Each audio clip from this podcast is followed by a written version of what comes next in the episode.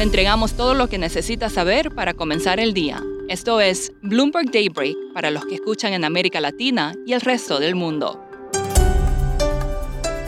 Buenos días y bienvenido a Daybreak en español. Es martes 4 de octubre de 2022. Soy Eduardo Thompson y estas son las noticias principales. Los mercados globales están optimistas luego que el Banco Central de Australia sorprendirá al subir sus tasas en 25 puntos básicos menos de lo esperado. Esto alimenta el debate sobre si los bancos centrales se están acercando al final del ciclo de ajustes, justo en un día en que hablarán algunos miembros de la Fed como John Williams, Loretta Mester y Mary Daly, entre otros. También lo hará Christine Lagarde. En este contexto más dovish, los bonos del Tesoro avanzan, al igual que los futuros de Wall Street y las acciones en Europa y Asia. El dólar se debilita frente a la mayoría de sus principales pares. El petróleo sube en medio de especulaciones de que la OPEP más recortará el suministro y el oro extiende su mayor avance desde marzo. El número de muertos en Florida por el huracán Ian subió a por lo menos 71, sumándose a siete muertes en Cuba y Carolina del Norte, informó la agencia Associated Press.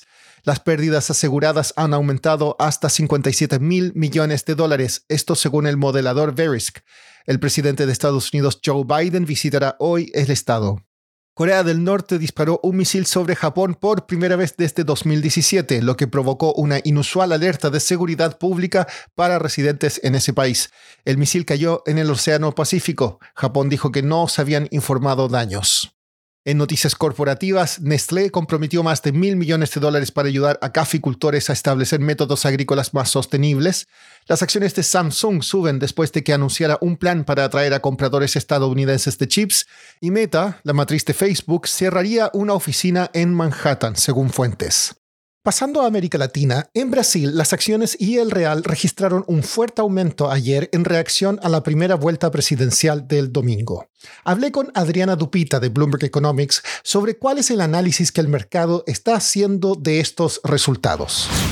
La primera lectura del mercado es que el estrecho resultado del domingo debería obligar tanto a Lula como a Bolsonaro a moderarse y devolver el tema económico al centro del debate. Por el lado de Bolsonaro, el intento debe ser a moderar el discurso contra las instituciones, lo que ha hecho a la noche de domingo, y al mismo, al mismo tiempo asociar a Lula con los problemas económicos creados por su sucesora, Dilma Rousseff. Eso debería aumentar el incentivo para que Lula señale con más fuerza un regreso a la política económica pro mercado del comienzo de su primer, primer mandato en 2003 para ganar el voto del votante centrista. Coincidimos con esa interpretación. Lo que es más discutible es la segunda interpretación del mercado, que la elección de un Congreso más a la derecha es favorable para la aprobación de reformas en Brasil. En eso no estamos de acuerdo. El perfil del Congreso podría ser un obstáculo para la gobernabilidad si gana Lula y si Bolsonaro es reelegido, considerando la forma en que él manejó el Congreso y su primer mandato, parece poco probable que se proponga reformas ambiciosas para la economía. Adriana, ¿qué están haciendo los candidatos para atraer a los votantes indecisos? Por ahora, Lula aún no ha declarado nada más significativo, pero la expectativa es que señale este cambio al centro a través de una alianza con la candidata Simone Tebet.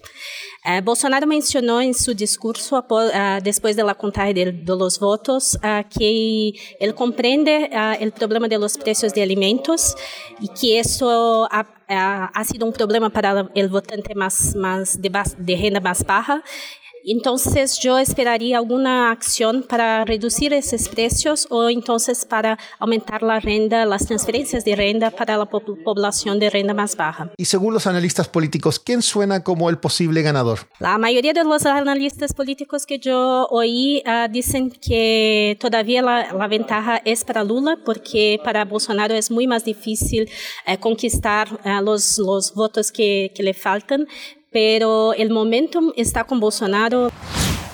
En Chile, el ministro de Hacienda Mario Marcel reveló que el gobierno espera una contracción del PIB el próximo año del 0,5%. Su estimación anterior era de una baja del 0,1% el gobierno de Joe Biden continuará las consultas con México sobre su política energética, pese a haber concluido el periodo previsto de 75 días en lugar de solicitar un arbitraje de inmediato.